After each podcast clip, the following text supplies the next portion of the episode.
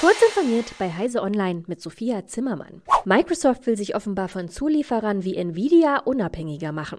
Schon 2019 soll die Firma die Entwicklung von KI-Chips begonnen haben, die sich zum Training von Large Language Models eignen, dem sogenannten Inferencing. Mittlerweile sollen erste Vorserienmuster zur Verfügung stehen, die sowohl Leute bei Microsoft als auch beim Partner OpenAI testen.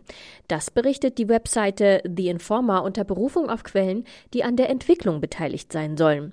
Demnach produziert der Chip-Auftragsfertiger TSMC die Chips in einem modernen Prozess mit 5 Nanometer Strukturen. Eine Eigenentwicklung hätte zwei Vorteile. Microsoft kann die Chips auf die eigenen Bedürfnisse maßschneidern und potenziell Geld sparen.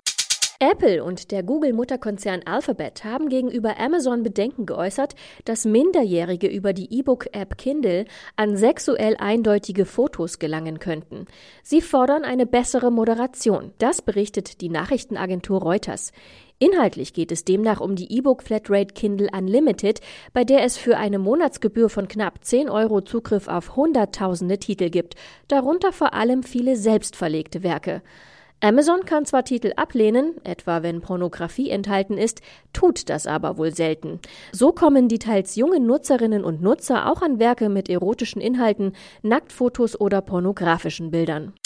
Der deutsche Stahlkonzern Salzgitter erhält eine Milliarde Euro aus Staatsmitteln, um eine auf Wasserstoff basierende CO2-arme Stahlproduktion aufzubauen. Die finalen Förderbescheide hat der Konzern auf der Hannover Messe von Bundeswirtschaftsminister Robert Habeck und Niedersachsens Ministerpräsident Stefan Weil bekommen. Vom Bund kommen demnach 700 Millionen Euro und vom Land weitere 300 Millionen. Die Salzgitter AG selbst hat bereits eine Milliarde für den Umbau freigegeben, heißt es noch. Die erste Ausbaustufe soll demnach bis Ende 2025 umgesetzt werden. Bis 2033 soll die komplette Produktion umgestellt werden. Netflix gewährt etwas Aufschub bei seinem verstärkten Vorgehen gegen das sogenannte Account Sharing. Bei der Bekanntgabe seiner Quartalszahlen kündigte das Streaming-Unternehmen an, dass die Weitergabe von Netflix-Passwörtern in vielen internationalen Märkten erst im Verlauf des zweiten Quartals gestoppt werden soll. Zuvor hatte Netflix eigentlich das verstrichene erste Quartal als Zeitraum genannt. Bislang geht Netflix in mehreren lateinamerikanischen Ländern, Spanien, Portugal und in Kanada gegen die Weitergabe von Passwörtern vor.